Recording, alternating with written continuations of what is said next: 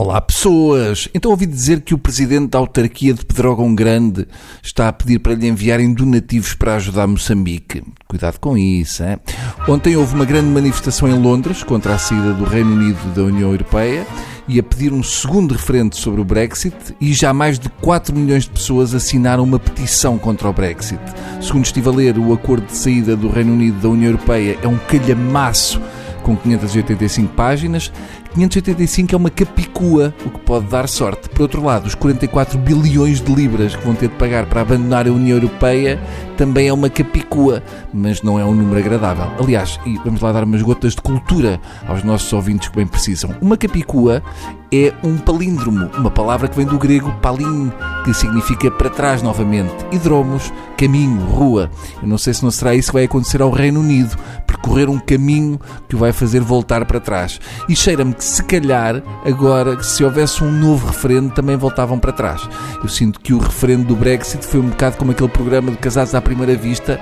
As pessoas não faziam ideia no que se estavam a meter e agora anda tudo à batatada e ninguém se entende e já começaram a ver que se meteram numa grandalhada e já se separaram quase todos. O Brexit foi uma espécie de divórcio à primeira vista. Theresa May já disse que é contra um novo referendo.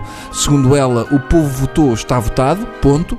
Aí tem razão, mas na verdade a única coisa em que o povo inglês não votou foi mesmo na Theresa May para Primeiro-Ministro. Mas se a Theresa May conseguir sobreviver a isto e fazer do Brexit um sucesso, a Margaret Thatcher, comparada com ela, vai parecer a dama de plasticina.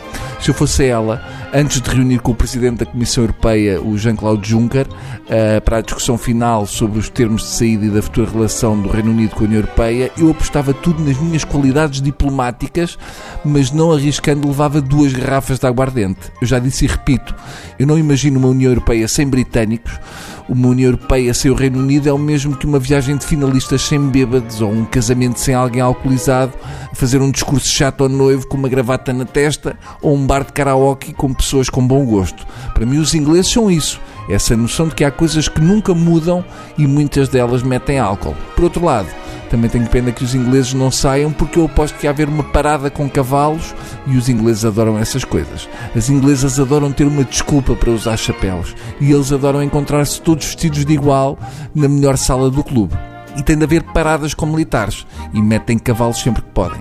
Qualquer coisa serve de desculpa para os ingleses meterem militares a fazer coisas sincronizadas. Ah, vou fazer a festa de batizado do meu mais novo, preciso de 20 guardas da rainha, 10 sargentos dos Gurkas e 6 canhões de grande porte. Já quando a Margaret Thatcher morreu e fui informado que ela ia ser enterrada com honras militares, pensei que ela ia ser disparada de um canhão. Por hoje é tudo, voltamos amanhã se a Rainha de Inglaterra quiser. Adeus.